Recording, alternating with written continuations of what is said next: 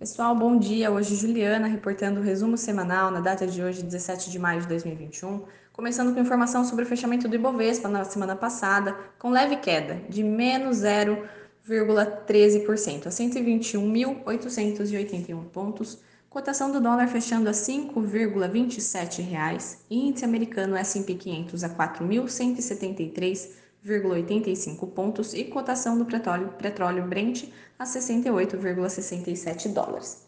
Começamos com a informação Brasil, com a elevação da projeção do PIB. Os dados de atividade mais fortes do que o esperado na semana passada estão levando a uma elevação nas projeções do PIB. Muitos participantes do mercado esperam agora um crescimento do PIB acima de 4% este ano e a projeção da XP é de 4,1%. No cenário internacional, a preocupação é a inflação nos Estados Unidos. O grande destaque da semana foi a divulgação da inflação nos Estados Unidos, medida pelo CPI, Índice da Inflação ao Consumidor, que registrou a maior alta em 13 anos. O dado trouxe de volta os debates ao redor da subida de preços e temores de que o Federal Reserve poderia antecipar a remoção de estímulos monetários.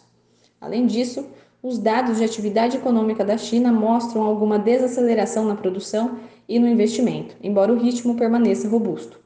As medidas de redução de estímulos fiscais e monetário do governo parecem estar funcionando. O que esperar para essa semana?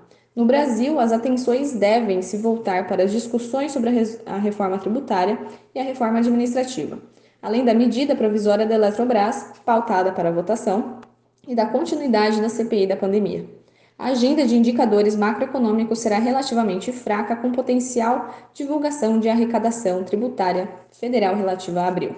No cenário internacional, o destaque vai para os indicadores de atividade e mercado de trabalho na China, inflação na zona do euro, dados referentes ao setor imobiliário nos Estados Unidos, além de leituras de maio para PMIs, índices gerentes de compras nas economias desenvolvidas.